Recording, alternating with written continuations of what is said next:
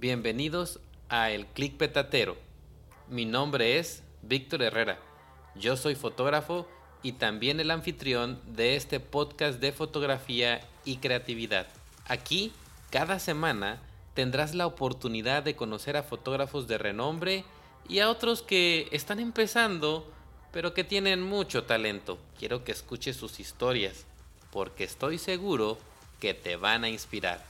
Nos compartirán sus experiencias, consejos y conocimiento para ayudarnos a mejorar en nuestra propia fotografía. Hablaremos de todo, desde la fotografía de bodas hasta el fotoperiodismo, del futuro de la fotografía, de la creatividad y uno que otro tema existencial. Te invito a suscribirte al podcast y no perderte ninguno de los episodios. Si te gusta lo que escuchas, te agradecería mucho si calificaras el podcast en tu plataforma de preferencia. También puedes enviarnos tus preguntas y sugerencias a través de nuestro número de WhatsApp más 52, que es el código del país, y el número 961-359-4972. Estoy ansioso de conectar contigo y escuchar tu opinión. Empecemos sin más rodeos el capítulo de hoy.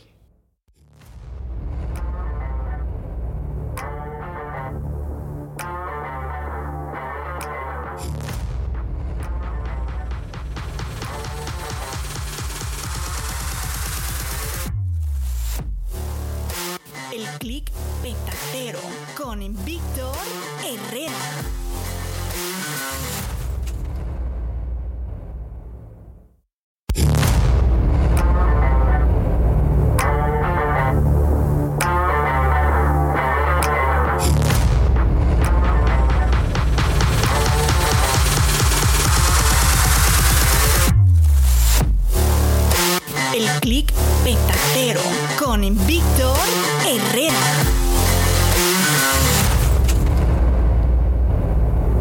Bienvenidos a El Click Petatero, un podcast sobre fotografía y creatividad. Mi nombre es Víctor Herrera, soy fotógrafo y host de este espacio. En cada episodio tendremos la oportunidad de platicar con personas muy interesantes y creativas que sin duda te inspirarán a la hora de tomar fotografías. Si te ha gustado lo que has escuchado, te agradecería mucho que compartieras el podcast y lo calificaras en la plataforma que lo estás escuchando. Además, si tienes alguna sugerencia de alguien que te gustaría que entrevistáramos o tienes alguna pregunta, no dudes en enviarnos un mensaje de voz al número de WhatsApp más 52, que es el código del país de México, y de ahí 961-359-4972. Espero que disfrutes del clic petatero y te inspire a sacar el máximo provecho de tu creatividad fotográfica. Hoy tenemos a un invitado especial en el podcast, eh, Guillermo Jackson. Él es exfotógrafo de Fujifilm y CEO de Jackson Media Group e ingeniero mecánico. Guillermo es eh, un esposo y padre dedicado que ha logrado llevar a su empresa al éxito y pues ya tiene un par de años con eh, su empresa de Jackson Media Group, la cual tiene clientes muy importantes. Él es eh, Guillermo Jackson, así que vamos a platicar con él. Esperando pues platicar contigo, hay varias cositas que quiero eh, preguntarte y creo que también en algunas de esas preguntas creo que es la persona indicada para ello, pero quisiera comenzar eh, todo por el principio, porque a veces nos gusta mucho idealizar a nuestros fotógrafos y pensamos que son como que superhéroes, ¿no? Y creo que también es muy inspirador saber que hay una historia de vida, hay este, una persona detrás de esa fotografía y cada vez que conocemos más a la persona, podemos em, em, eh, conocer mejor al fotógrafo, ¿no? Así que me gustaría comenzar por en dónde naciste, eh, cómo fue tu infancia, de dónde vienes. Cuéntanos. La Ciudad de México, Vic, em, en el 85, tengo 37 años. Em, y, crecí toda mi vida en, la Ciudad de México. Em, mi papá era dentista y, realmente eh, pues, eh, tuve una infancia bastante, bastante feliz, ¿no? La, la, pasé muy bien. Y desde, desde niño, eh, las cámaras por alguna razón me llamaban mucho la atención. Bueno, no nada las cámaras, yo creo que los electrónicos en general para mí eran como, como algo muy importante, ¿no? Me acuerdo cada vez que venía el radio técnico a arreglar la tele o arreglar el, radio de la casa y demás, ahí me, me pegaba yo, ¿no? Y estaba viendo que si los cables coaxiales y que si los cables RCA, y me acuerdo desde, desde que tenía yo cinco o seis años, me, fascinaban los electrónicos, ¿no? Y mm, me acuerdo muy bien que en, algún cumpleaños un, abuelo mío me, había regalado 300 pesos de cumpleaños, bueno, 300 mil pesos de aquella época. Ándale. Y, y, se acababa de se acaba de quemar un Sanborns eh, cerca de mi casa, se incendió. Y entonces dentro del incendio remataron varias pues, muchas cosas que había y dentro de lo que había en remate había una cámara de 300 pesos. Mira, Y entonces compré yo esa cámara quemada y aunque estaba físicamente como derretida, sacaba fotos, ¿no? Y pues yo, yo habré tenido 7, 8 años, estaba yo vuelto loco con mi juguete nuevo. Em, y la verdad es que siempre, em, como que, como que siempre fue algo que me llamó mucho la atención. Eh, no sé por qué, ¿no? Cada vez que había un festival de estos de, de, Navidad, de la escuela o demás, como que siempre veía las cámaras que llevaban los papás y las cámaras de video, las Handycam de, de aquella época y las, las cámaras de foto de, de rollo y quienes llevaban reflex y demás, como que me encantaba todo ese, ese tema. Y, y curiosamente cuando entré a la secundaria, eh, me cambié de escuela y el grupo de amigos eh, con el que me empecé a llevar, pues les entró un tema de patinar, ¿no? Entonces andaban en la patinete, los patines y el rollo, y pues yo me compré unos patines estos de agresivos para brincar escaleras y subirme a barandales y el rollo. Pero es que era, era yo bien malo. Eh, me daba mucho miedo y era bien torpe, ¿no? Entonces, digo, patino muy bien bajo un estándar normal, pero pues ya a niveles pro de eso no le entraba. Entonces, em, me acuerdo que agarré una, una cámara vieja em, de video y empecé a grabar a, pues a mis amigos patinando, ¿no? Y esto, luego regresaba a la casa y, con dos VHS de una a la otra, me acuerdo que le conectaba un, un Discman de aquella época y ponía la música que quería y entonces pausaba el Discman y pausaba la, la videocasetera y cambiaba la toma y hacía mis ediciones caseras. Y, y fue, ahí fue donde como que le empecé a agarrar, pero yo, yo, yo al mundo de la fotografía entré más por el lado del video. como que seguía haciendo videos, en esa época no se usaba mucho pues que la edición de video fuera, ¿no? Estaban como los estudios profesionales que se tenían su cortadora de aquella época que ponía efectos de barrido de triángulo y de estrella y demás, eh, y los títulos ponchados. Y entonces, eh, pues, a mí me maravillaba ese tema, me encantaba la tecnología. Y, y, en esa época empezaba un formato que se llamaba MiniDB, que era digital video, y se transmitía a través de un cable que se llamaba Firewire, eh, que de hecho las primeras iPods salieron con esa interfase. Y era como un USB, pero lo suficientemente rápido para transmitir video. Entonces grababas y ya podías pasarlo a una computadora. Entonces me acuerdo que, que con todo lo que había ahorrado de, de yo hacía videos de escuela, de, para la escuela, ¿no? De, para proyectos y demás, y cobraba ahí una lana.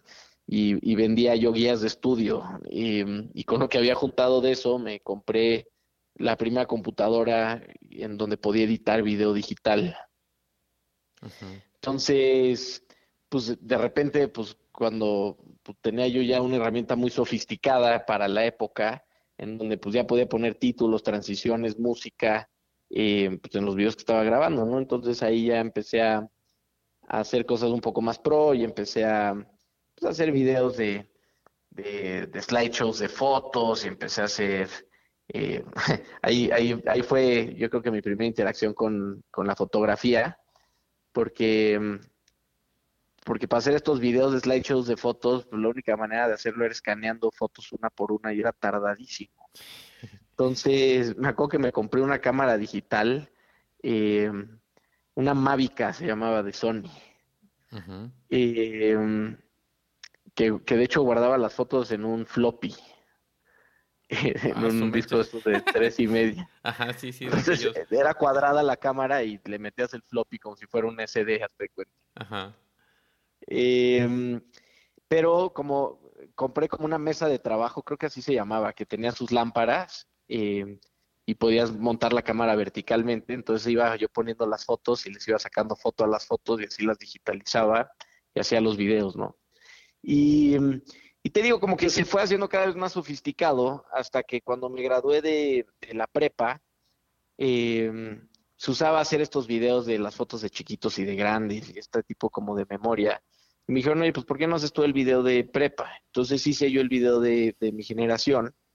eh, y la verdad es que quedó muy padre porque pues como era mi generación y, y, pues llevaba la cámara todos los días, pues hice un video muy, pues como muy auténtico y se volvieron muy famosos. Entonces eh, yo entré a la universidad a estudiar ingeniería mecánica porque pues para mí pues, el tema de la fotografía y el video eran más como un hobby eh, y pues yo quería eh, pues hacer algo que, que, que me dejara más lana, que pudiera hacer, ¿no? Pues era súper mal visto el tema de la fotografía, ¿no? Por ahí hay un capítulo de La Rosa de Guadalupe que los papás rompen en llanto cuando se enteran que su hijo va a ser fotógrafo, ¿no? Sí. Eh, y, y, y para mi sorpresa, cuando entro a, a estudiar a la universidad, me empiezan a hablar generaciones que estaban graduándose de prepa, a decir que si por favor les podía hacer su video de graduación. Y, y pues, para mi sorpresa se volvió un fenómeno, Vic.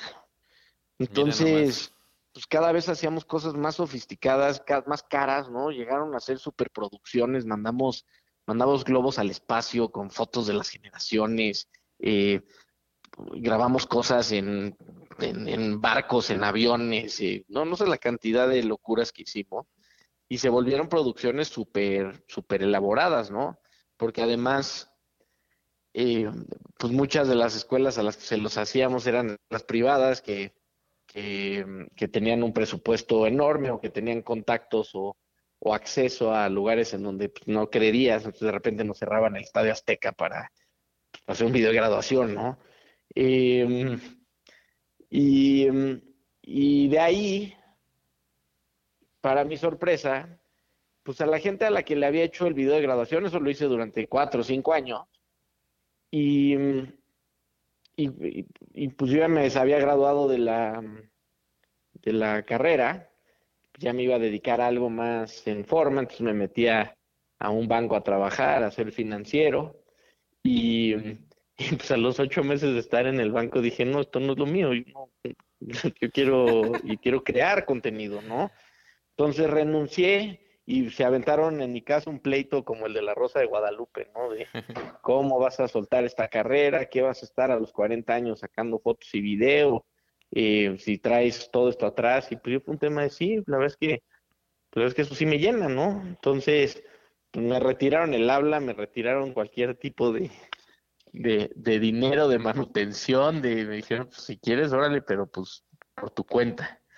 Entonces yo había ahorrado lo que había ganado de mi, de mi trabajo de esos siete meses.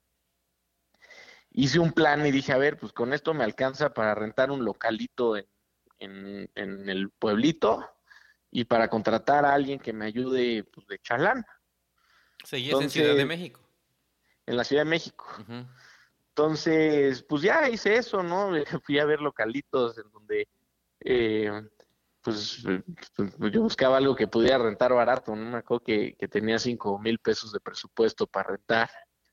Y, mm, y pues el, el punto de venta, me acuerdo, una señora me decía, no, este local es buenísimo porque la taza del baño no te pellizca las nalgas cuando te sientas. ¿no? Entonces, y, pues, me da risa porque pues, realmente, pues, o sea, eh, sí me tenía que ir por la opción menos, menos cara, ¿no? Claro. Entonces, eh, eché a andar el negocio ahí yo con el plan de seguir haciendo videos de graduación y, hacer estos videos de aniversario de fotos y demás. Y para mi sorpresa, toda la gente a la que le había hecho su video de graduación, que ya se estaban graduando y estaban entrando en sus últimos semestres de becarios a, a empresas, pues sus jefes les decían, oye, eh, necesitamos un video corporativo para tal, eh, consíguete a alguien, y pues la primera persona que pensaban era en mí. Entonces, pues de repente sin darme cuenta, al, al año de que había puesto yo el, el, negocio, pues ya estábamos de proveedores de Microsoft, de proveedores de, de, de MSD, de laboratorio, de GlaxoSmithKline, de, traíamos unos clientazos, ¿no? Eh, para hacer una cosa que yo ni sabía que existía, que era el tema de, de, de la comunicación interna, ¿no? Uh -huh. Y veía yo los presupuestos que tenía la gente y pues, estaba acostumbrado a cobrar eh, cuatro o cinco mil pesos por un video y pues veía que las agencias cobraban 45, 50 mil pesos y decía, ¿cómo? Pues, pues estaría de pelos, ¿no? Entonces, pues me empecé a clavar, me empecé a meter, empezamos a trabajar con GlaxoSmithKline, que pues, es un laboratorio muy grande, y, y, pues les gustó lo que hacíamos, ¿no? Y pues, lo hacíamos a buen precio y pues nos estaba entrando ya un flujo de lana importante, entonces yo cada peso que me entraba compraba equipo y compraba equipo y compraba equipo y compraba lo que se me ocurriera, ¿no? Y de repente nos dicen, oye, necesitamos unas fotos, eh, unos retratos corporativos de todo el equipo directivo, ¿no? Yo tenía 23, 24 años. Y dije, la madre, cabrón, pues no hice sacar fotos y no, no, no tengo idea cómo es un retrato corporativo. Pues entonces fui, me compré un Olympus, me acuerdo, eh, 470, algo así, era, era de las primeras digitales, eh, micro 4 tercios. Eh, la compré porque también, digo, hoy, hoy en día es muy fácil ir a, a Amazon o a cualquiera de las tiendas y conseguir el equipo que quieras, pero te estoy hablando hace 15 años. Claro, sí. Eh, no había nada. ¿no? Eh, podías acceder a lo que vendían en Liverpool a cuatro veces el precio de lo que costaba en Estados Unidos. Entonces, con esta Olympus, eh, y pues me acuerdo yo de estar metiéndome a, porque pues YouTube tampoco era tan grande en esa época como es hoy, me acuerdo de meterme a un día antes a internet pues, a buscar tips de cómo sacar retratos corporativos, de cómo iluminar, no sabía ni usar un flash, ni usar la cámara. Total que me aventuré, fui, le saqué los retratos, estaban encantados con los retratos. Y yo dije, oye, pues pues está bueno esto, ¿no? Entonces, pues seguimos, empezamos a ofrecer eh, eh, fotos, luego nos contrataron de, de Microsoft para hacer un, un, anuncio con una agencia grande, ¿no? Y para mí era como la primera vez que trabajamos con una agencia. Y fue mi primera gran frustración porque yo creo que, no creo, le sacamos fotos a seis personas. Uh -huh. eh, fueron como 800 fotos a cada persona regresé con 4.800 fotos. eh, y tú te escogieron la foto más mala de todas, ¿no?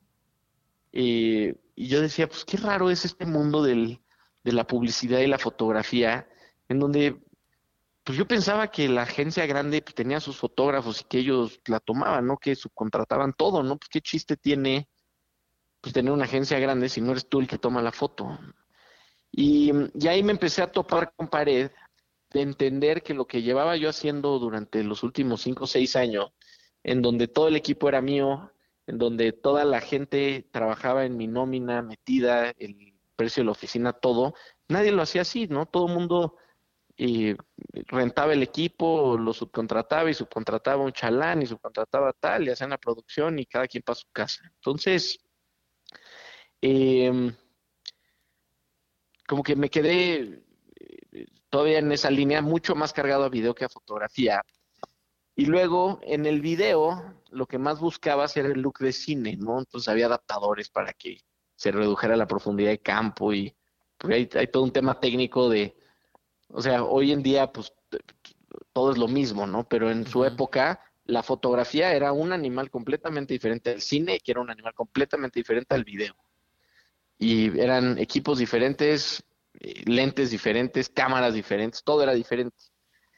Y, salió la 7D de Canon, que fue la primera cámara que grababa ya video de forma útil, pero con un sensor grande, porque las cámaras de video de esa época tenían tres sensores muy chiquitos, de, de dos tercios de pulgada. Entonces, eh, a la hora de que sale una cámara que tiene un sensor grande, que simula un sensor de cine de 35 milímetros, que este era PCC, pero, pero ya es un sensor grandote que simula la profundidad de campo, que simula los colores, y pues todo estaba en una cámara que en esa época costaba dos mil dólares, cuando una cámara de cine te costaba, eh, no sé, 100 mil dólares, ¿no? Entonces, compré la 7D porque dije, pues, poca madre, es foto, es video, eh, pues, es lo mejor de los dos mundos. Y ahí sí me empecé a clavar más en la foto. Entonces, pues empecé a tomar foto y Sony, que era la marca que usábamos para, para, para video, empezó a sacar eh, sus cámaras con un sensor de, de, de APS-C y los lentes que usaba Sony en esa época eran los lentes de una línea que sacó que se llamaba Alpha. Y esas, esas Alpha eran, eran sin espejo. Fue la primera línea que sacaron sin espejo. Entonces, pues, pues yo brinqué muy fácil a la línea de Sony, porque yo tenía todos los lentes de video de Sony de la montura E. Entonces, cuando sacan la A7, brinco a Sony en, en, en mirrorless, y para mí ese fue un brinco brutal, porque trabajar con cámaras sin espejo es, es otro mundo, ¿no? Ahí puedes conseguir una cantidad de lentes eh, viejitos, eh, baratísimos, ¿no? Me hice una colección de lentes brutal por, por, centavos. Eh, puta, conseguí eh, Leicas, conseguí, ¿cómo se llaman estos? Size. Luego hay, hay una época que salió que, que Size, que, que, es, que, que es chistoso, pero en una época de la historia en donde Ale- la Alemania comunista se juntó con los japoneses. Y la única época en la que los japoneses y los alemanes, que son históricamente las dos mejores empresas de óptica, se juntaron, fue cuando, cuando, cuando, cuando se hizo el muro de Berlín. Y hay una marca que se llama Contax, que ya no existe, que, que era la fusión de, de, de estas dos. Entonces me hice de lentes Contax, una brutalidad. O sea, te estoy hablando de que de no tener más que tres lentes, de repente traía 60 lentes de todo tipo, con todo tipo de bokeh, ¿no? Y en, en un tema digital. Entonces empecé a empujar mucho hasta dónde podía llegar este tema, hasta que un buen día eh, fui a una feria en, en Las Vegas y de repente pasé por Fuji. Para mí Fuji había sido esta, pues, esta compañía que se quedó atorada en, en, en los noventas, ¿no? Que no sobrevivió la, la crisis de Kodak y, y ahí se quedaron. Y hacían cámaras buenas, pero sobre todo para abajo del agua y cámaras como de super zoom, pero pues nunca cámaras serias. Sí. Y pues de repente, para mi sorpresa, voy pasando por el puesto de Fuji y, y me enseñan la primera cámara sin espejo eh, de medio formato, ¿no? Yo dije, "Ah, chinga. Y de repente sacan una foto y me enseñan el JPG ahí de 50 megapíxeles y se me cayeron los calzones, que no podía creer lo que estaba viendo. Y mm, entonces compré la GFX em, y la empezamos a usar en nuestro modo de trabajo que te digo que es muy diferente porque pues como no rentas el equipo, pues ahí, pues, como ahí está la cámara, pues a veces la cámara la usamos para cosas que no la deberíamos de usar, ¿no? Entonces, pues nos empezamos a llevar la GFX a bodas, nos empezamos a llevar la GFX a, a temas de graduaciones, a, a retratos de niños, a mil cosas, y pues obviamente los resultados se veían impresionantes, ¿no? Estabas compitiendo contra alguien que llevaba una cámara, eh, no sé, una T2i de Canon, y tú llegabas ahí con, con la GFX y era como pescar con dinamita, digo yo, ¿no? Eh, y ahí fue cuando me convertí en, en embajador de Fuji. Y, fue bien interesante porque, porque ahí, pues ahora el nuevo reto era hasta dónde podemos empujar esta cámara, ¿no? Entonces, pues, empezamos a hacer unas producciones brutales en donde pues ya no teníamos que llevar a 50 personas, ni luces, ni, olvídate, con un sensor de ese tamaño, con los lentes que hay hoy en día y sabiendo cómo empujarla del lado digital hasta donde llegue, pues empezamos a hacer unas producciones aventadísimas de irnos eh, pues, con el ejército a meter ahí a, todos los rincones de México, empezamos a, hacer campañas de publicidad importantes en donde el crew éramos uno o dos personas, eh, literalmente, no sé, nos dieron una campaña de Land Rover y Jaguar, en donde agarramos una camioneta y nos llevamos una semana a andar por la Riviera Maya, y pues éramos yo y otra persona pues pasándole el trapito y manejando y sacando fotos, pero pues eran unas fotos que no tenían en ningún lado, ¿no? Entonces cuando entregamos, pues nos mandaron llamar de, Land Rover Mundial a decirnos que qué onda, que pues cómo habíamos hecho ese contenido, ¿no? Y, y, ha sido mucho ese, ¿no? O sea, digo, esa es un poco la historia resumida, Vic, pero, pero pues para mí siempre la fotografía ha sido como este reto de hasta dónde puedes empujar la tecnología para hacer la foto imposible y que, y que se vea sin dejarse de ver real lo más lo más increíble que puedas hacerlo ¿no? Fíjate que me llama mucho la atención que al principio siempre ha estado presente la fotografía, definitivamente. Había escuchado en alguna de tus pláticas que bueno que habías estado eh, precisamente en esta parte comercial de, de la banca de México, trabajando tal vez en algún banco, ¿no? Sí. Este, y, y, sí tenía curiosidad por saber, bueno, cómo, cómo habías comenzado en la fotografía, pero ya ahorita que me lo estás platicando, realmente ha estado siempre contigo, desde los seis años, siete años.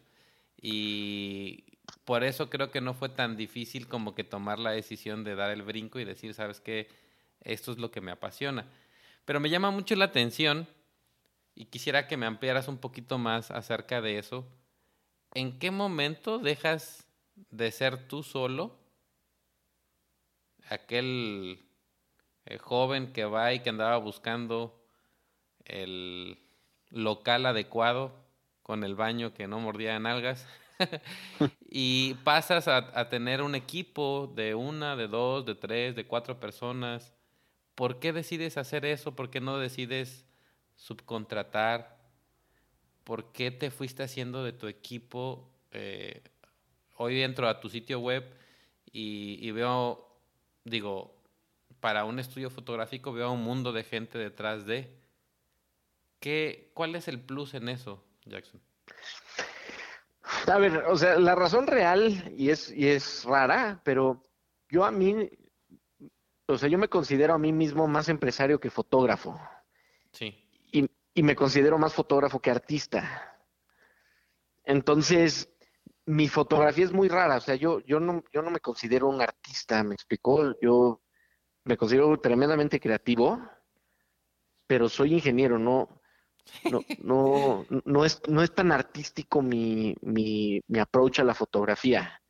Entonces, si ves mis fotografías al final del día, son, son muy, son muy ingenieriles, no sé cómo decirlo, o sea, todas traen reglas muy específicas, todas están hechas en tercios, todas están eh, eh, perfectamente encuadradas, ¿no? O sea, yo la verdad es que no soy, o sea, que, que, que, yo veo mucho algo que me encanta de tus fotos, que es lo como lo auténticas y lo, y lo, y lo de momento que son. Y, y yo no, yo no, yo no puedo hacer ese rollo, ¿me explico? O sea, que de repente me dicen, oye, ¿qué historia querías contar con esta foto? No, la neta, ninguna. O sea, yo, nunca me he considerado artista como tal. Entonces, yo no, yo no fui fotógrafo y me volví empresario, ¿me explicó? Yo era empresario y me volví fotógrafo. bueno, no empresario, era emprendedor, porque eh, son cosas diferentes, pero, o sea, yo tenía más el sueño de tener una empresita, un changarrito, que de ser fotógrafo, ¿no? Y con el video era lo mismo, es que la gente me decía, no, y es que, que ya te vamos a ver para los Óscares. La verdad es que mi sueño nunca ha sido ganarme un Oscar, ni mi sueño ha sido, o sea, creo que nunca me he metido en un concurso de foto. Eh, porque mi, o sea, lo que me ha llamado nunca ha sido ese reconocimiento artístico que te puede dar la fotografía o el video, porque no me considero, más bien yo no, como que eso no es algo que me motive internamente. Y desde el punto de vista del negocio como tal, eh, para mí era un tema de decir, oye, estamos limitados, si, si yo soy el fotógrafo, pero tan, bueno, en ese caso el videógrafo, y soy el que graba, y luego soy el que llega y edita, y luego soy el que, el que vende, y luego soy el que, pues es imposible que me parta en mil, en mil pedazos, ¿no? Entonces, como que siempre busqué complementarme con más gente, y yo creo que ha sido clave eso, eh, y, es bueno que lo mencione, porque yo creo que lo más difícil, porque se dice fácil, o sea, si ahorita somos un mundo de gente, pero, pero en esa época, pues que no te alcanza para pagarle un mundo de gente. Exacto. Y, y te pasa algo que es bien duro, ¿no? Que es creerte el mejor de tu equipo. Y entonces cuando te crees el mejor de tu equipo, pues dices, oye, pues primero me voy a pagar yo a mí, y luego le puedo pagar a la gente y entonces pues me alcanza para contratar a puro novato y pues estos novatos pues, son peores que yo, entonces eh, se vuelve un círculo vicioso en donde siempre eres tú el mejor de lo que estás haciendo, pero porque no dejas que los demás sean mejores. Em, y hoy un poco viendo para atrás y contestándote por qué tenemos un equipo tan, tan grande, es porque vas entendiendo que no eres el mejor en todo.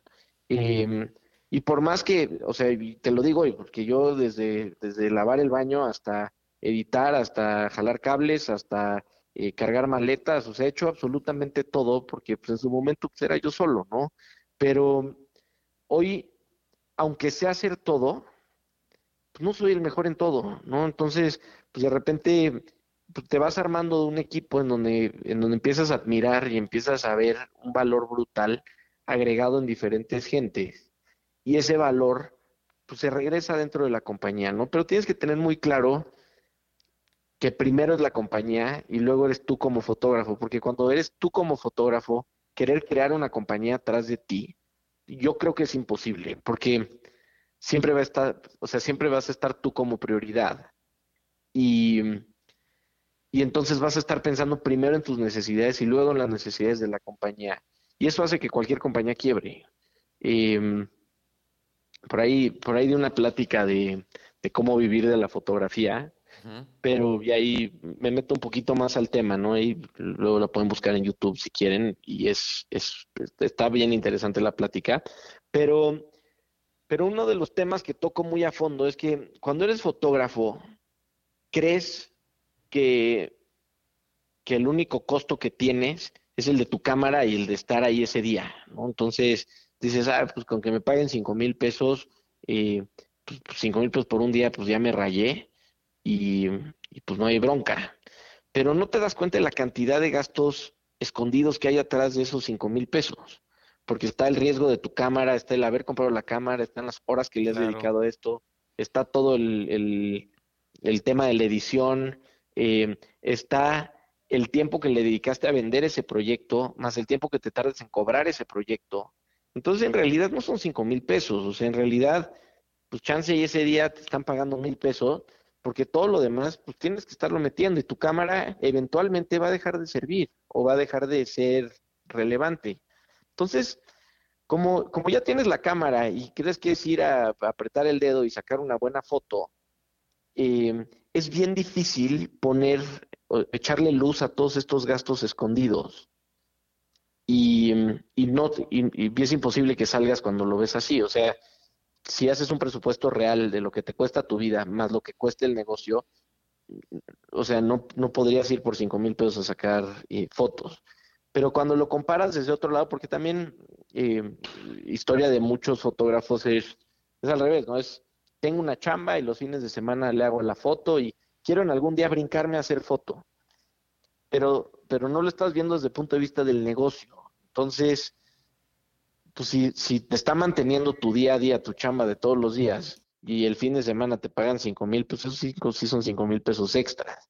Pero si planeas vivir de esos cinco mil pesos, eh, tienes que meter un montón de factores alrededor que hacen que, que dejes de que deje de ser viable hacer ese brinco, ¿no? Entonces, para mí el tabú este de cómo vivir de la fotografía, cómo vivir del video, cómo vivir de mi arte, eh, yo creo que va muy de la mano a decir, es que, es que si quieres vivir de eso, tienes que primero crear una compañía que, que te dé para vivir de eso y luego tienes que empezar a vivir de esa compañía. Pero si lo quieres hacer al revés, se vuelve bien difícil porque vamos a suponer que tuviste un super mes y que vendiste 10 salidas de 5 mil pesos, te metiste 50 mil pesos.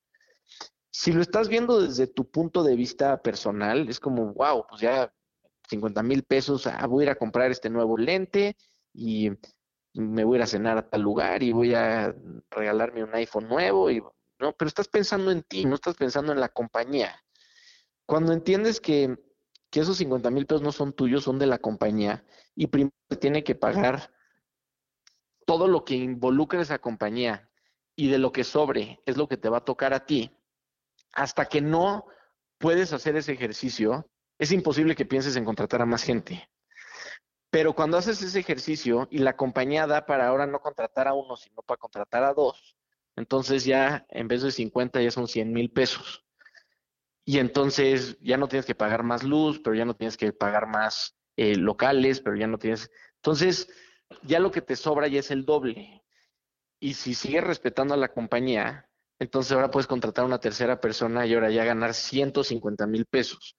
Pero tus gastos siguen siendo fijos la gran mayoría de ellos. Entonces ya te empieza a sobrar más dinero y entonces ahí ya puedes empezar a decir, bueno, de estos 150 voy a apartar yo 20, 25, 30 mil pesos para mí al mes, más lo que le pague a mis chalanes y entre todo eso pues son 100 mil pesos al mes, nos siguen sobrando 50 mil pesos para los gastos, entonces con esos 50 mil pesos podemos empezar a comprar mejor equipo con el que podemos comprar mejor, de cobrar mejor los eventos, pero igual y ya podemos comprar un estabilizador y empezar a meter video y entonces, pero, pero siempre poniendo el negocio antes que tú, porque si te pones a ti antes, nunca, o sea, es, es, es bien difícil escalarlo eh, en, ese, en ese aspecto, porque te digo, hay tantas, tantas, tantas, tantas cosas escondidas en este negocio que, que, que yo digo mucho que que, que, si le dedicara o se le hubiera dedicado a cualquier otro negocio el tiempo y el desgaste que le he dedicado a este, eh, hoy sería multimillonario, ¿no? Porque la verdad es que sí es un, es un negocio muy complejo, ¿no? Eh, por más que lo, lo discriminen, por más que, o sea, es un negocio dificilísimo porque es completamente subjetivo, es artístico, pero se tiene que cobrar como, como un servicio normal porque la gente te va a pagar pues lo que le cobra el de al lado, pero entonces empieza este tema de, ay, no, pues lo hace mi sobrino.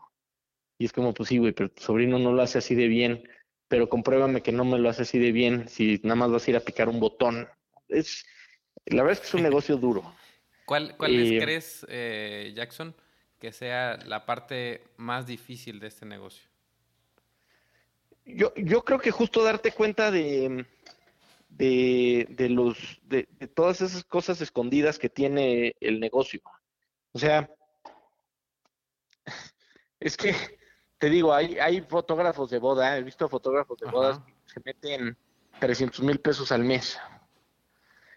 Que, que, a ojos de quien sea, sería un tema de cómo. ese güey gana más que el director de Nestlé. Eh, por trabajar cuatro días al, al mes, ¿no? Cobra 100 mil pesos el evento, saca bodas en Cancún, en Los Cabos, se mete 300 mil pesos al mes.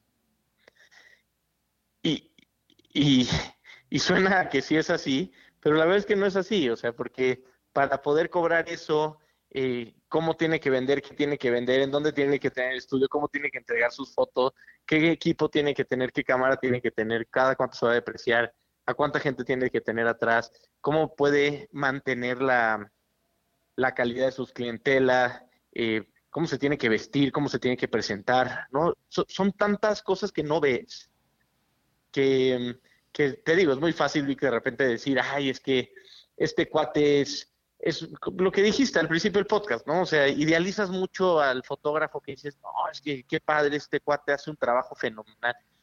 O sea, sí, pero pero muchas veces no ves todo lo que hay atrás. Em, Y hay, y hay otra cosa que es bien pinche y bien cierta, pero también pues, muchos fotógrafos que, que, ya están a un nivel eh, muy alto, pues traen una cantidad de retoque brutal sus fotos, traen una cantidad de, pues, de arreglas y ajustes y, y cosas que pues a ti pues, no te da tiempo de hacerlas porque o, vas y tomas las fotos o vendes o, o, sacas a pasear al perro y pues cuando estás cobrando 300 mil pesos al mes pues puedes contratar un equipo de gente que esté retocando tus fotos y entonces hacer que eso te haga un gran fotógrafo y que gente te esté metiendo a concursos y entonces me explico, o sea, claro.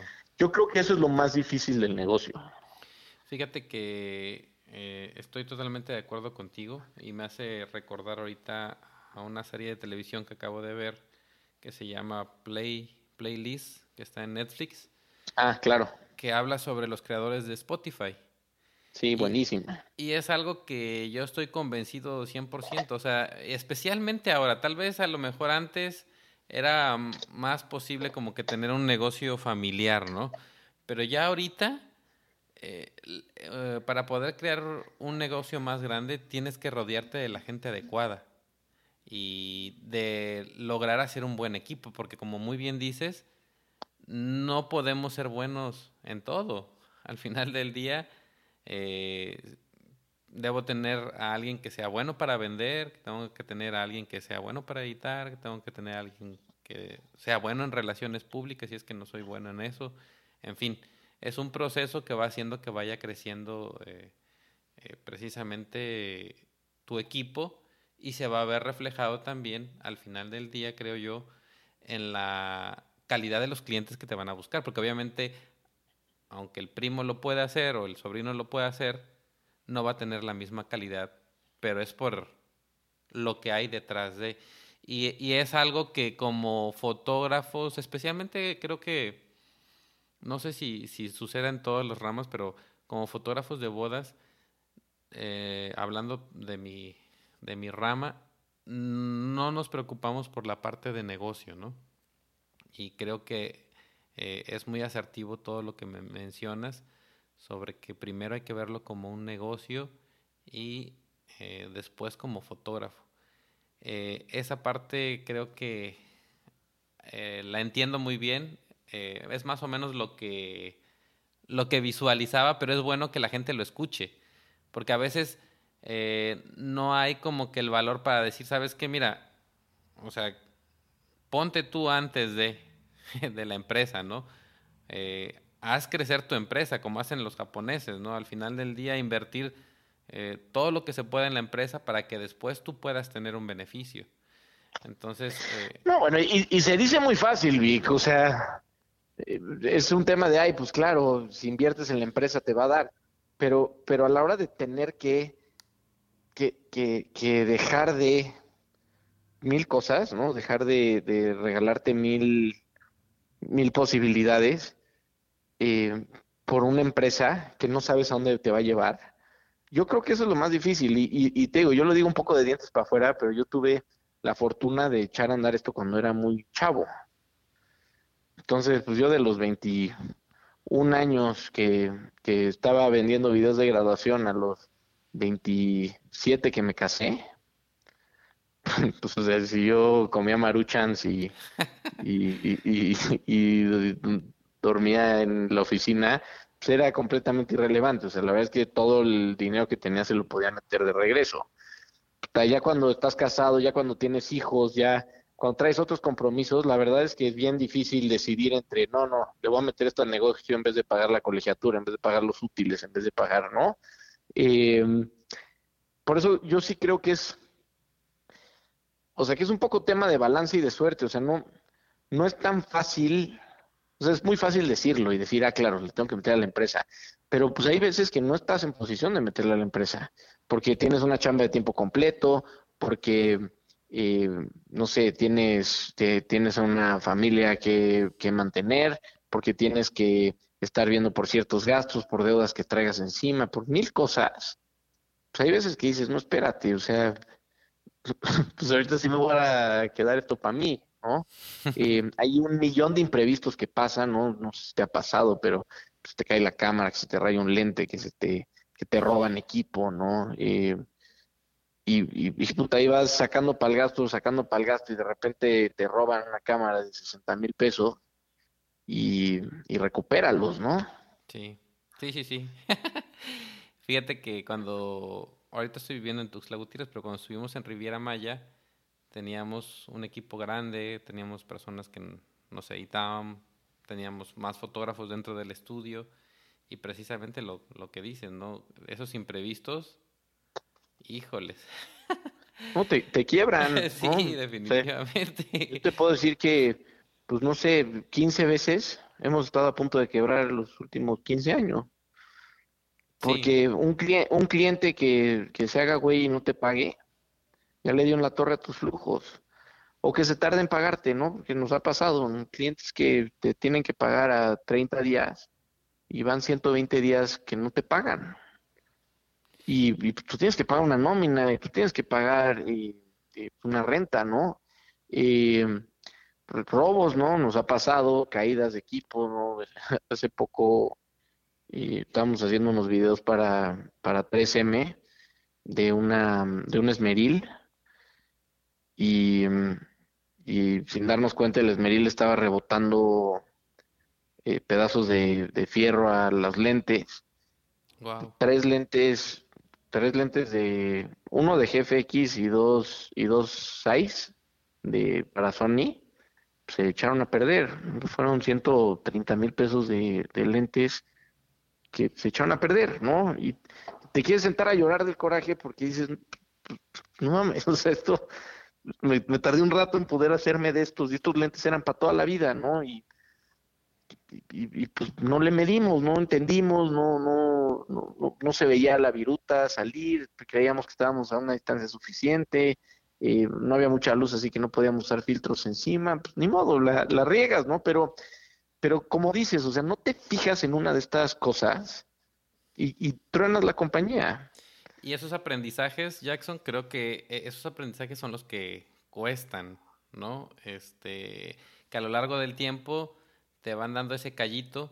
Eh, yo recuerdo, por ejemplo, el caso de una formateada de, tarjetas que me hicieron eh, los chicos y que fue de manera, este, pues ahora sí que inconsciente, si quieres ver tú.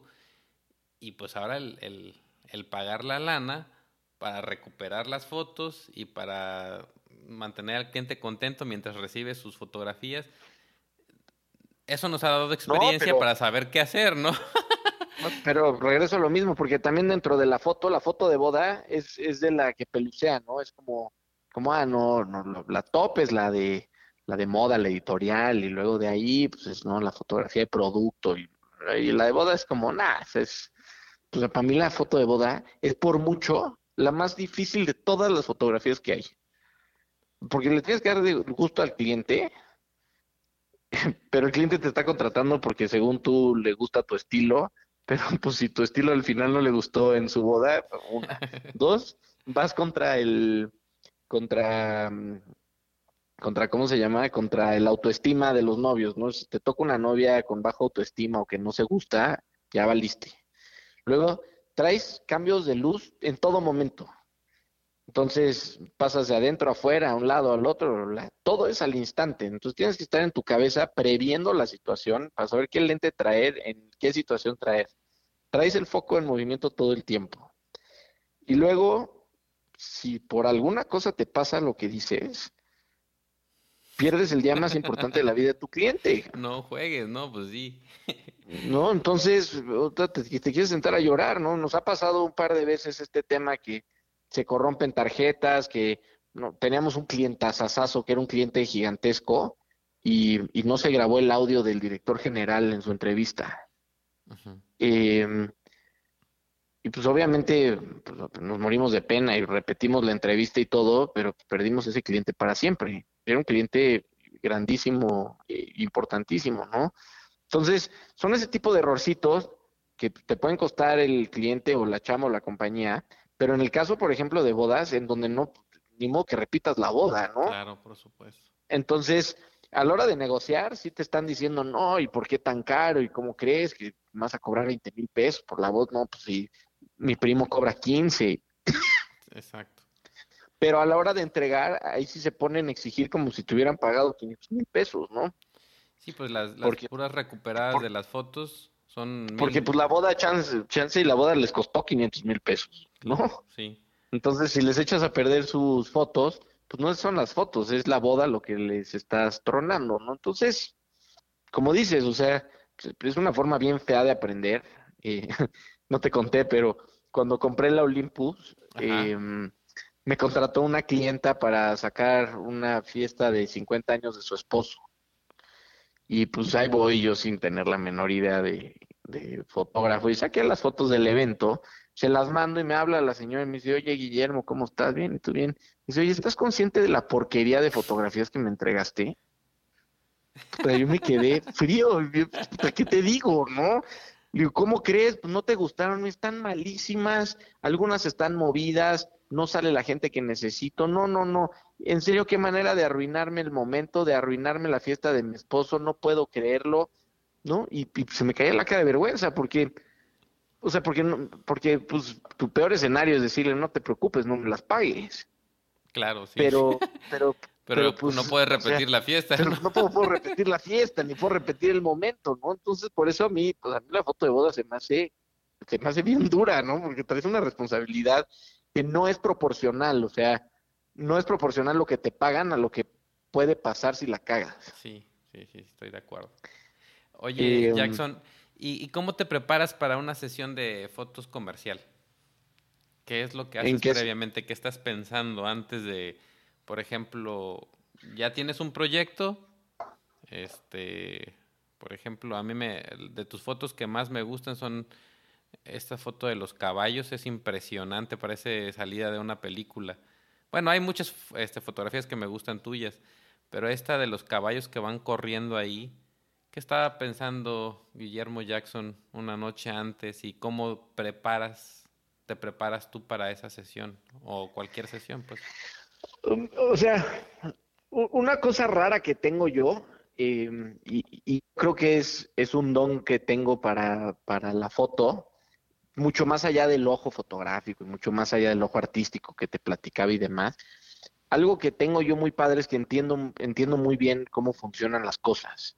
Eh, no sé por qué, pero entiendo muy bien qué es una cámara, cómo es eh, técnicamente, qué trae esa cámara, etcétera, etcétera. Entonces, me es muy fácil visualizar qué va a pasar. Entonces, si, si voy a ir a una boda, Conoces bien tu herramienta, ¿no? o sea, por un lado, o sea, yo sí soy creyente de que tienes que saber qué, qué, cuál es tu herramienta y hasta dónde la puedes empujar. Y por otro lado, tienes que saber las condiciones a las que te vas a fre- enfrentar, ¿no? Va a ser una boda grande o chica, vas a estar lejos, vas a estar cerca, va a haber luz, no va a haber luz, eh, vas a llevar luz artificial o va a hacer que se vea falso, eh, vas a tener ciertas condiciones en el salón o va a ser en jardín o va a ser en carpa o eh, la iglesia cómo es, etcétera, etcétera. Porque yo sí soy de la idea de que te, ti- tienes que decidir qué, qué llevas y casarte con eso. ¿No? Em, O sea, desde un día previo con- tú ya sabes exactamente más o menos con qué cámara y qué lentes vas a utilizar.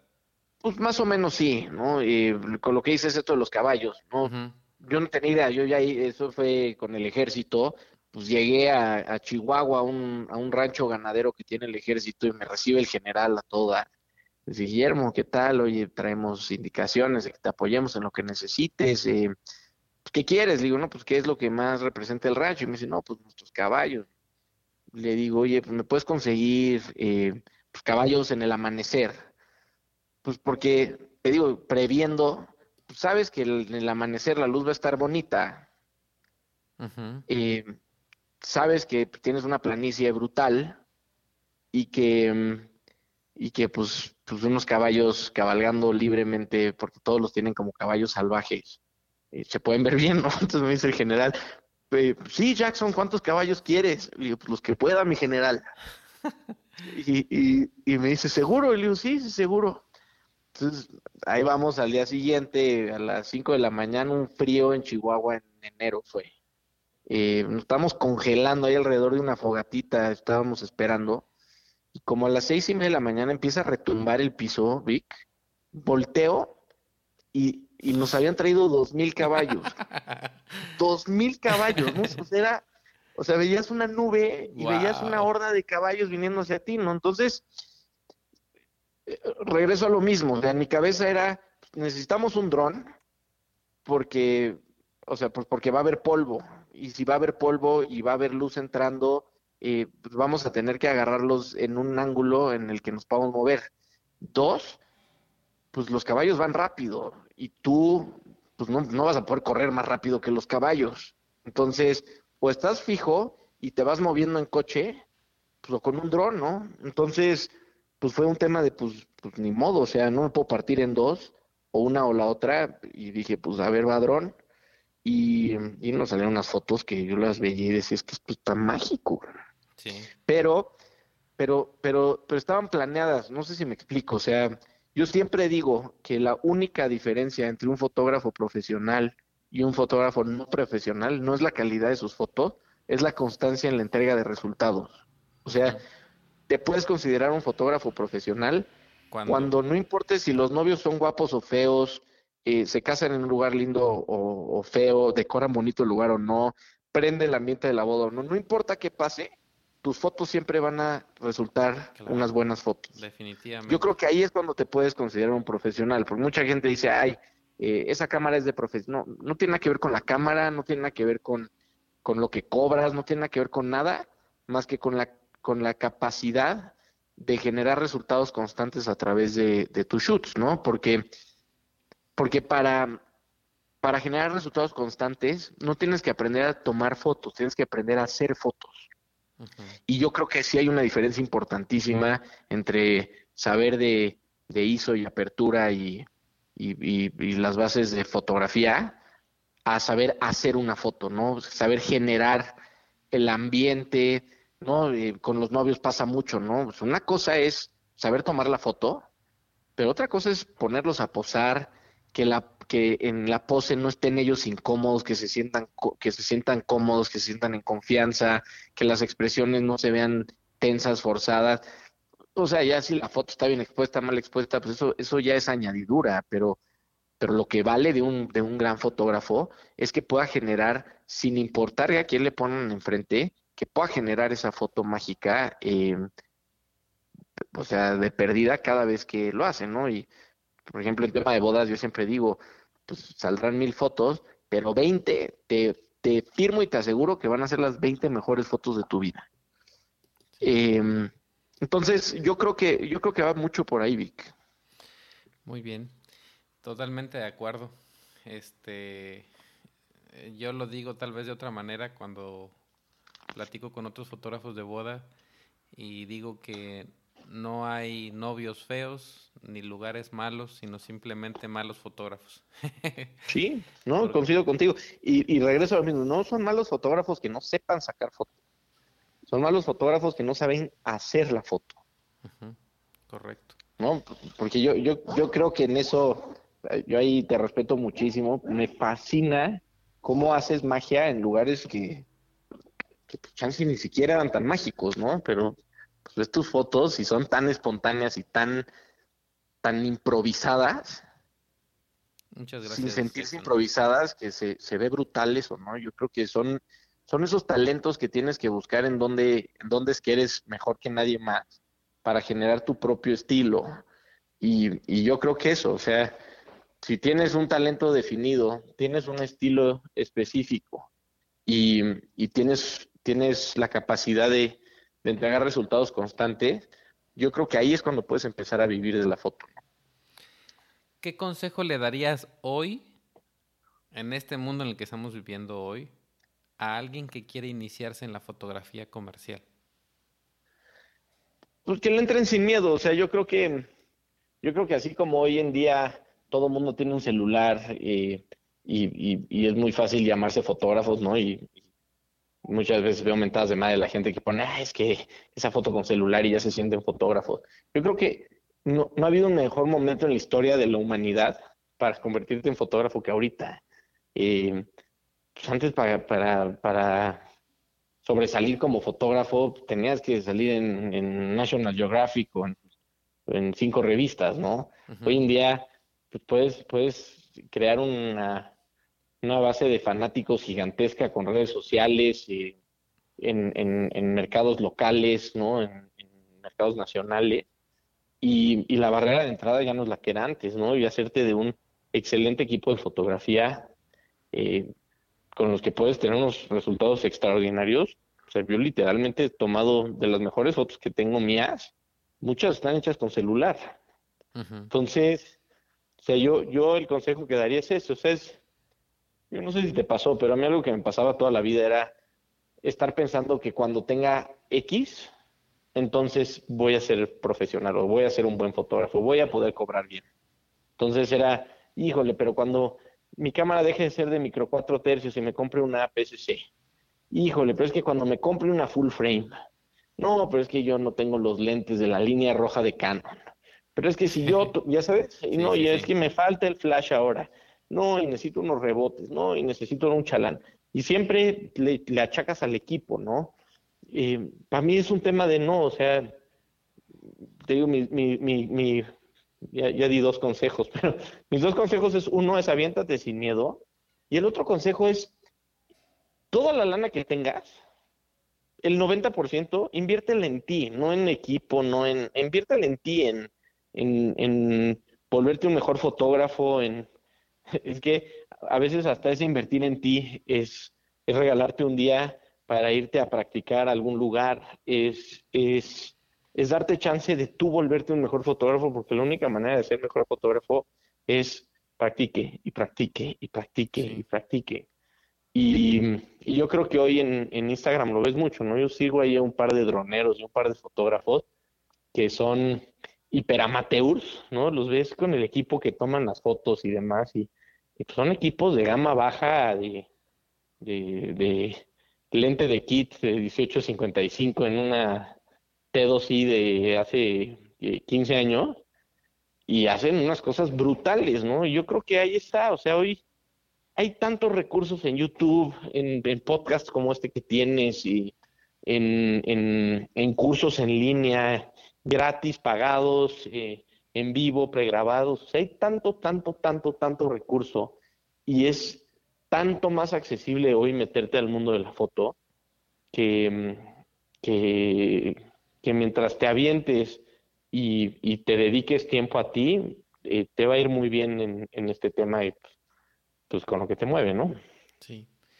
Eh, para ti, Jackson, ¿qué es la creatividad? ¿Cómo definirías la creatividad? Pues, para mí la creatividad es el, hecho de crear, ¿no? De, de, pasar tu imaginación, todo lo que vive adentro de tu cabeza, eh, pasarlo a acción, a algo que, que, que, genere algo afuera de tu cabeza, ¿no? Entonces, eh, esa creatividad va desde un chiste, ¿no? Que vaya de tu cabeza y, y se convierte en palabra, hasta lo que puedas hacer con tus manos y un cincel o lo que puedas hacer con, con tus manos y un, y un texto, ¿no? Pero es, es a partir de ideas o de imaginaciones en tu cabeza, crear algo tangible. Y, y para mí, una de las formas de expresar mi creatividad ha sido a través de la fotografía.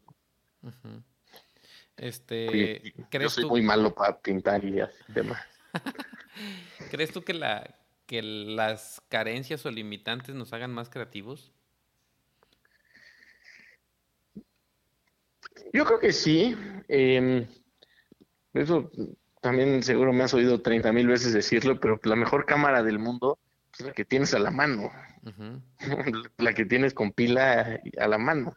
Si es la que te alcanzó, si es el celular, si es eh, la cámara viejita, si es lo que sea, pues es, es con lo que vas a salir, ¿no? Y, y para mí, pues sí, yo creo que, yo creo que esas limitantes, ¿no? El, el decir, hijo, es que si tuviera la luz, pero bueno, pues voy a ir a Home Depot, te voy a comprar un reflector, ¿no? Y pues ese reflector lo voy a pintar de negro para que no se vea amarillo y pues con eso voy a iluminar al director de tal, que, que lo hice cantidad de veces, no me acuerdo también, no les conté, pero eh, con el mismo director de a los que les hice los retratos, me dijeron, oye, ¿puedes tener un teleprompter?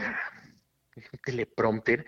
En esa época los teleprompters, rentarlos costaba como 28 mil pesos el día de renta de teleprompter. yo dije, puta, no voy a rentar eso, ¿no? ¿Cómo le hago? No sé qué. Entonces, abajo de donde era mi, mi oficina era una tienda de marcos, de, enmarcaban fotografías y cuadros y demás. Entonces les dije, oye, ¿me pueden enmarcar dos, este monitor? Pónganle un marco y pónganle unas bisagras y otro marco. Le puse un palito de, un palillo de madera y lo cubrí con tela negra. Me costó 600 pesos hacer el teleprompter. y puta, y me presento con mi monitor. Yo dije, la madre, donde, donde se den cuenta. Entonces abro, funciona el teleprompter, ¿no? Y el director le comenta a la agencia, le dice, oye, qué buen teleprompter este, este sí está de buen tamaño, no como los que me habías traído antes. yo estaba a punto de soltar la carcajada de decir, no mames, ¿cómo, cómo, cómo es posible? Pero pues, sí, o sea, definitivamente, pues la, la carencia te hace buscar eh, pues maneras de resolver y pues no hay forma más buena para resolver problemas que a través de la creatividad, ¿no? Claro, sí. Eh, totalmente de acuerdo. Fíjate que yo considero que la creatividad es la capacidad que tenemos para resolver problemas y no necesariamente pues tiene que ver con, con ser artista, porque un doctor puede ser creativo, una persona que, cuenta, que cuenta chistes puede ser muy creativa, en fin, cada quien en su ramo utiliza la creatividad en su trabajo y la vamos a ver tal vez de, diferentes maneras, ¿no? Eh, pero sí, definitivamente, eh, estoy de acuerdo contigo. Eh, ya para concluir, Jackson, me gustaría que nos contaras cuál ha sido el momento más difícil que has vivido dentro de este negocio y cómo lo, lo resolviste. Como negocio,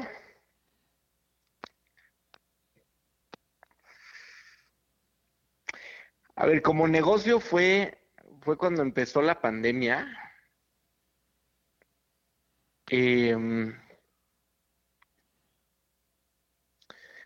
nosotros traíamos, traíamos arrastrando un par de cuentas por pagar de clientes em, en noviembre y se nos había acabado la lana para operar la compañía.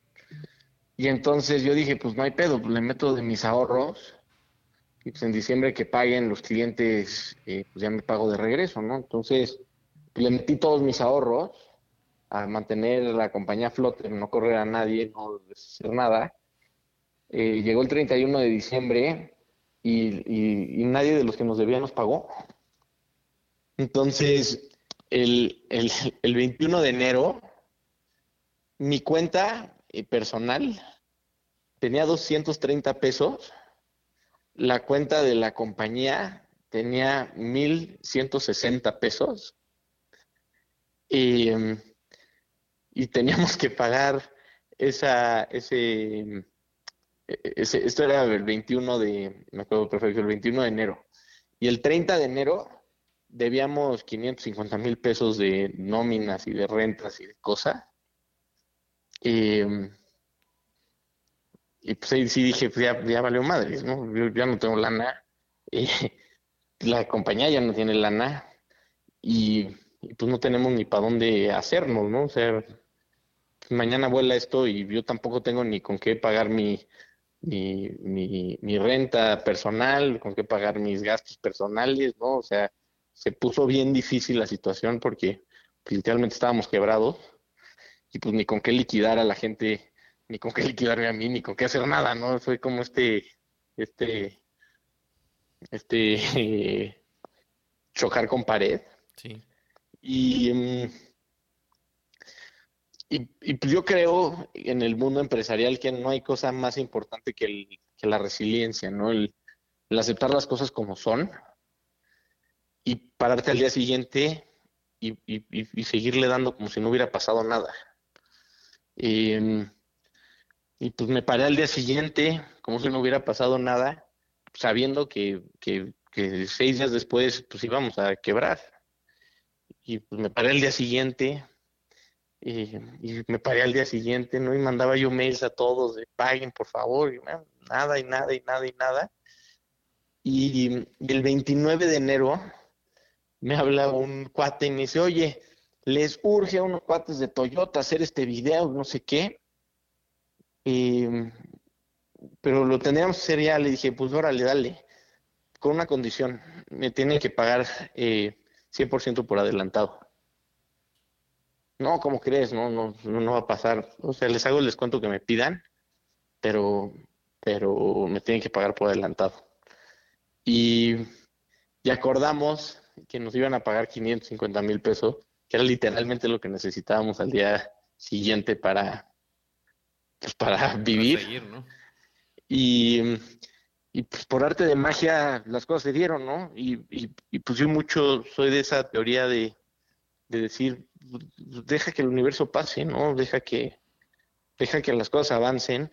Nada más tú no te frenes. O sea, si, si me hubiera quedado en cama, si hubiera, me hubiera desesperado, si, pues, ya, ya no jala, pero siempre, siempre algo pasa que las cosas salen, ¿no? Y, y, y, y coinciden cifras, eh, bla, y de repente en febrero pagaron lo que debían, y en marzo pagaron otro poco de lo que debían, y luego se vino la pandemia, y, y pues de suerte habíamos podido re, rellenar eh, las reservas, y pues nos aventamos una pandemia entera sin bajarle sueldos a nadie, sin correr a nadie, ¿no? O sea, eh, yo creo que funciona de formas muy raras el mundo y, y para mí es un tema justo de, de, de, de, darle, ¿no? Y la regaste y te salió mal y te borraron una tarjeta y no te preocupes, párate al día siguiente y dale, ¿no? Claro. Y, y yo creo que eso es, eso es lo, lo, la mejor forma de salir de un momento difícil es, puta, sigue empujando y sigue le dando. En algún punto dicen por ahí que, que, que esto también va a pasar, ¿no? Bueno o malo. Uh -huh. Estoy en un gran momento, sí, pero también se te va a acabar. Estoy en un, en un mal momento, sí, también se va a acabar. ¿no? Entonces, mientras estés consciente todo el tiempo que todo es temporal, Exacto. pues en algún momento eh, vas a salir de la que estás, nada más no te frenes, sigue, sigue empujando. Y en este caso, mm, estás casado, tienes un niño muy hermoso, por cierto. ¿Qué ha aportado tu familia, tu hijo, a tu fotografía? ¿Ha, ¿Ha, aportado algo? ¿Ha cambiado algo desde que eres papá, la manera en cómo ves las cosas? Pues no, no, no diría precisamente que, que, han cambiado mi estilo de fotografía. Ajá. Definitivamente han cambiado las razones por las que sigues empujando, ¿no? La verdad tienes de razones que son mucho más grandes que tú, ya no es, ya no es nada más tu ambición o tu ego, pues ya es un tema de, sacar adelante a, pues a, tu familia, ¿no? Entonces, eh, yo creo que sí me han dado una motivación de, de más, de ir, de ir por más, ¿no? Y de, y de cuando sientes que todo está valiendo madres, saber que no puede valer madres porque, porque ya no eres tú, ya es, ya es tu familia, pero, pero sí, sobre todo ha sido hacia ese lado. Oye, Jackson, yo creo que tú eres una persona muy indicada para contestar esta pregunta. Este, ¿cómo ves la fotografía y al fotógrafo en el futuro? Este, me, llama mucho la atención eh, la parte de converger la fotografía y la parte virtual en tu compañía. Y, y sí me interesa saber cómo ves tú al fotógrafo en el futuro, con tanto avance tecnológico, inteligencia artificial, este, ¿qué papel va a jugar desde tu punto Hijo, de vista el fotógrafo? Para mí es un tema bien sensible, porque, porque es que ni siquiera me gustaría el futuro. Hace el lunes de esta semana, Vic, eh, usamos nosotros una tecnología que se llama Sintesia, uh -huh. que sirve para, para meter un texto y ese texto te lo convierte a voz y esa voz se la pone a un video y entonces hace que puedas hacer un avatar de, no sé, de Lionel Messi diciéndote, hola Vic, ¿cómo estás? Sí. Y lo hace con una velocidad y una realidad brutal y para enseñarle le tienes que dar un video de cinco minutos con diferentes expresiones y puedes hacer que quien sea hable lo que quiera. Luego, por otro lado, pues está, no sé si ya lo han usado, pero está este tema de para hacer fotos con inteligencia artificial, que, que es aterrante la precisión y la belleza con la que hace las cosas. Em, luego hay también un chat que no sé si lo han usado, que se llama... ChatGPT el ese. Que, que, a mí se me había hecho impresionante hasta que vi que le puedes enseñar. Entonces, tú le puedes decir qué, quién es, cómo es, qué bla, bla, y entonces empieza a aprender la inteligencia artificial. Entonces, estamos, pues yo te diría que a meses eh, o a muy poquitos años de que puedas tener una videollamada con alguien que se murió hace tres años, ¿no? Y eh, hace poco también escuché una entrevista de 20 minutos que le hacen a Steve Jobs.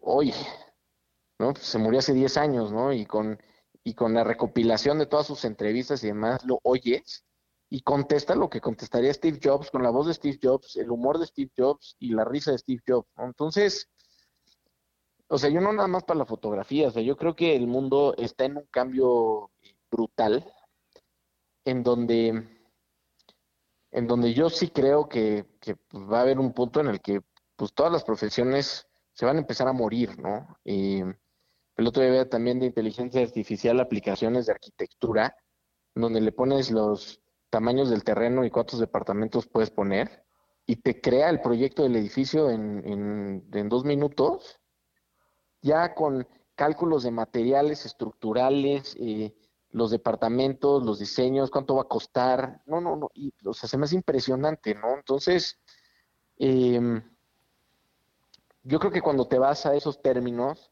em, yo creo que tiene sus días contados cualquiera de estas profesiones de servicios como, como negocio, pero, pero a mí no me gusta ser ese pesimista de, de, ay, los robots van a tomar el mundo y todos nos vamos a morir, ¿no? Yo creo que es completamente lo contrario, o sea, yo creo que que, cada vez que pasan estos hitos, em, te permite explorar nuevas formas de, explotar los negocios, ¿no? Y se crean nuevas oportunidades, ¿no? Pues sí, y, creo que y creo que es bien diferente porque, pues no, o sea, la fotografía como negocio tradicional pues va a dejar de existir, evidentemente, pero pues es lo mismo que con, ay, perdón, con el tema de los drones. Eh, el primer dron que tuvimos, eh, lo tuvimos hace 11 o 12 años, nos costó 500 mil pesos y lo teníamos que armar nosotros soldando piezas de Nueva Zelanda y de Alemania. Eh, y luego encima de esos 500 mil pesos le tenías que montar una cámara de 100 mil y, y, volarlo sin que te temblaran las manos. Eh, hoy, hoy un dron que le da 18 vueltas y, y, dura más y tiene mejor calidad de todo, pues, cuesta 12 mil pesos, ¿no? Eh, eso significa que, el negocio de los significa que el negocio de los drones está terminado. Pues no, nada más, nada más tienes que cambiar la manera en la que haces el negocio. Y yo creo que va a pasar eso, ¿no? O sea, el negocio que tenemos hoy como fotógrafo se va a acabar, seguramente sí, pero vamos a encontrar otras maneras de hacerlo, ¿no? Eh, me acuerdo hace como cinco años salió un prototipo impresionante de unos drones que se recargaban solitos. Entonces tenías dos drones en la boda y los drones solitos iban, iban buscando a gente y cuando veían que la gente sonreía les sacaban fotos. Entonces eran dos fotógrafos eh, pasando por toda la boda tomando fotos. Y pues, pues esos no se cansan, esos no se hartan, esos no les da pena, esos no, Entonces, pues pones dos drones a levantar el evento y pues van a sacar algo bueno, ¿no? Entonces, ¿Eso significa que se va a acabar la foto de boda? Pues no, chance en el sentido tradicional, como estamos acostumbrados, sí. Pero, pero pues igual que hoy, el negocio de la fotografía de boda es completamente otra cosa a lo que era el fotógrafo que se iba a parar de foto de oportunidad afuera de la iglesia y el videógrafo que, que se paraba en una esquina con su cable y su lámpara a grabar, ¿no? Y pues hoy ves los videos de boda y son cortometrajes de cine. Claro. Entonces, vaya, hacia el futuro definitivamente va a cambiar, pero no creo que se vaya a acabar como tal. Eh, ¿Algunas cuentas de Instagram o algún podcast que nos recomiendes que te hayan alimentado como fotógrafo? Mm. la verdad es que soy bien malo para eso, Vic. no Em, te preocupes. Pues soy, soy, soy más, de- o sea, me meto a todo lo que se me ocurre todo el día. O sea, yo todo el día estoy pique, pique, pique, pique viendo eh, reviews de las nuevas cámaras que salieron y de- demás, pero, pero no, no, no crees que sigo muchas, muchas cuentas o así que soy muy malo para las redes sociales. yo. Bueno, las últimas dos preguntas. Eh, la primera es, ¿con qué te quedas de esta plática? Eh, pues sobre todo con la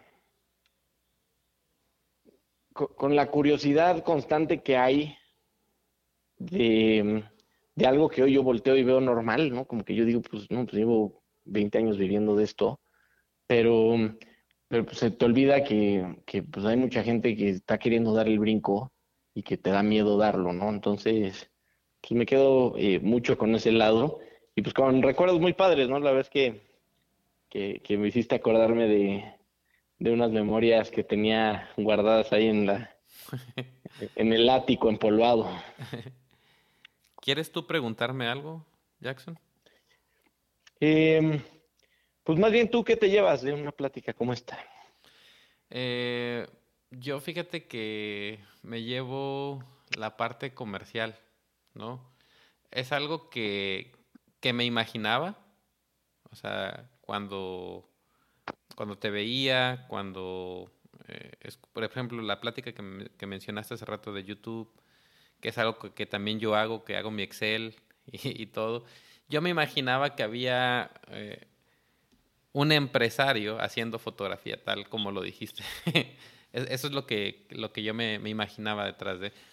Eh, no, no, no me imaginaba que hubieses tenido contacto con la fotografía de tan joven, ¿no? Y bueno, con el video, que al final del día el video pues viene siendo fotografía en movimiento. Eh, pero bueno, ya hay un, un, desarrollo. También me quedo con la parte importante de cuán importantes son las relaciones, ¿no? Y, el, trabajo que haces nunca sabes en dónde va a parar. O sea, un, trabajo bien hecho eh, te va a recomendar muchísimo, ¿no? Yo lo, yo lo he visto a lo largo de los años. Yo sigo viviendo de, de clientes que les tomé fotos hace 15, 10 años y que me recomiendan con otras parejas y se va volviendo un ciclo. Eh, En, tu caso, pues ha, ha sido evidente porque esto ha pasado, este, te ha llevado a conocer a clientes muy importantes y ha hecho también que haya una buena relación en esa parte. Y, y muchas cosas que aprender, fíjate, yo me quedé esperando, eh, que por cierto ahí vamos a, me quedé esperando aquel curso de, de parte de la, de la parte técnica, ¿no?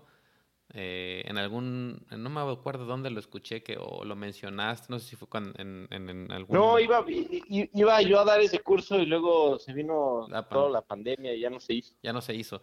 Pero e- esta, e- esta parte que dominas, yo creo que por tu misma profesión como ingeniero y que al final del día la cámara la ves como, como lo que debe ser, ¿no? Como un instrumento y sacarle el jugo a, ese instrumento con tu herramienta principal que es la luz.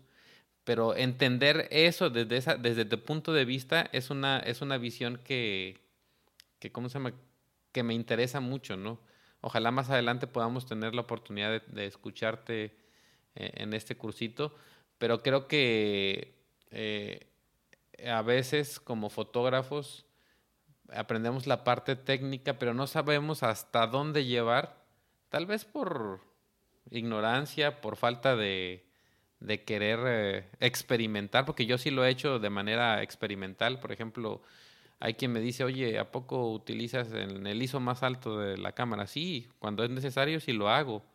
Y, y también sé que, por ejemplo, en un ISO muy alto, si quiero que salga definida la imagen, pues tratar de cerrar lo más que me permita la luz, el diafragma, para que no esté tan blureado y que haya una mejor definición. Pero son cosas que a lo mejor las, las sé de manera empírica, ¿no? Y, y, tu visión se me hace un poco más eh, técnica profunda de entender por qué la cámara funciona así, de por qué la luz, y eso es algo que, que estaría muy, muy interesante escuchar. Pero sí, definitivamente la parte de negocios, para mí eres el hombre de negocios que hace fotografía y eso es algo de lo que tenemos que aprender muchos, no nada más en, en la fotografía comercial, sino en la fotografía de bodas, en, en cualquier clase de fotografía que hagamos y en cualquier cosa que hagamos, si no vemos las cosas como un negocio, pues eh, no vamos a durar mucho tiempo, ¿no? Y, y, vamos a pensar que a lo mejor eso no era lo adecuado para nosotros, pero no lo estamos llevando de la manera adecuada. Así que... Tal cual. Pues, ah, pues hay que organizar el curso. Ya, ya sí, ¿verdad? Este, oye Jackson, te agradezco bastantísimo, ha sido bastante instructiva eh, tu plática, me, me llevó constantemente a verte en los momentos en los que estabas haciendo tus negocios y aprendo bastante. Creo que también a todos los que nos escuchan les va a servir bastante. Y ya será en un futuro, tal vez, que nos hagamos otra plática ahí con una parte un poquito más técnica, ¿no? Eh, en cuanto a los equipos. Pero sí, me, yo siempre he dicho que para conocer a la, a la persona tenemos que conocer, digo, para conocer la fotografía tenemos que conocer al, al fotógrafo en, esta parte en que vemos tu, tu portafolio, pues va, a ver reflejado este, pues toda tu historia de vida, ¿no? La parte como ingeniero, la manera en cómo piensas, la manera comercial que piensas, y creo que eso está bien interesante. Para los que nos escuchan, me gustaría que, que nos des tus redes sociales, tu, tu página de internet para que eh, te conozcan, te sigan, vean tu trabajo por favor? Em, pues mis redes son Guillermo-Jackson en, Instagram y, y, creo que ya. bueno, está la de la compañía que es eh, arroba Jackson Media Group. Ajá. Y em, la página es www.jacksonmediagroup.com. Ok. Bueno, entonces, eh, si se van ustedes a la página de Guillermo-Jackson, en Instagram. Al, ahí, van a, ver. Dar un mensaje directo y todos los contesto y todos los lo que les pueda ayudar con mucho gusto. Exactamente. Pues mil, mil, mil gracias por, por tu tiempo y este a todas las personas que nos escuchan en este podcast, agradecemos el que hayan estado eh, en este tiempo dedicando a escucharnos. Les recuerdo si les gustó algo de lo que escucharon, si te benefició en algo, la manera en cómo nos puedes ayudar es calificándolo y poniendo tal vez algún review. Esto fue el Clip Petatero. Mi nombre es Víctor Herrera y hasta la próxima. El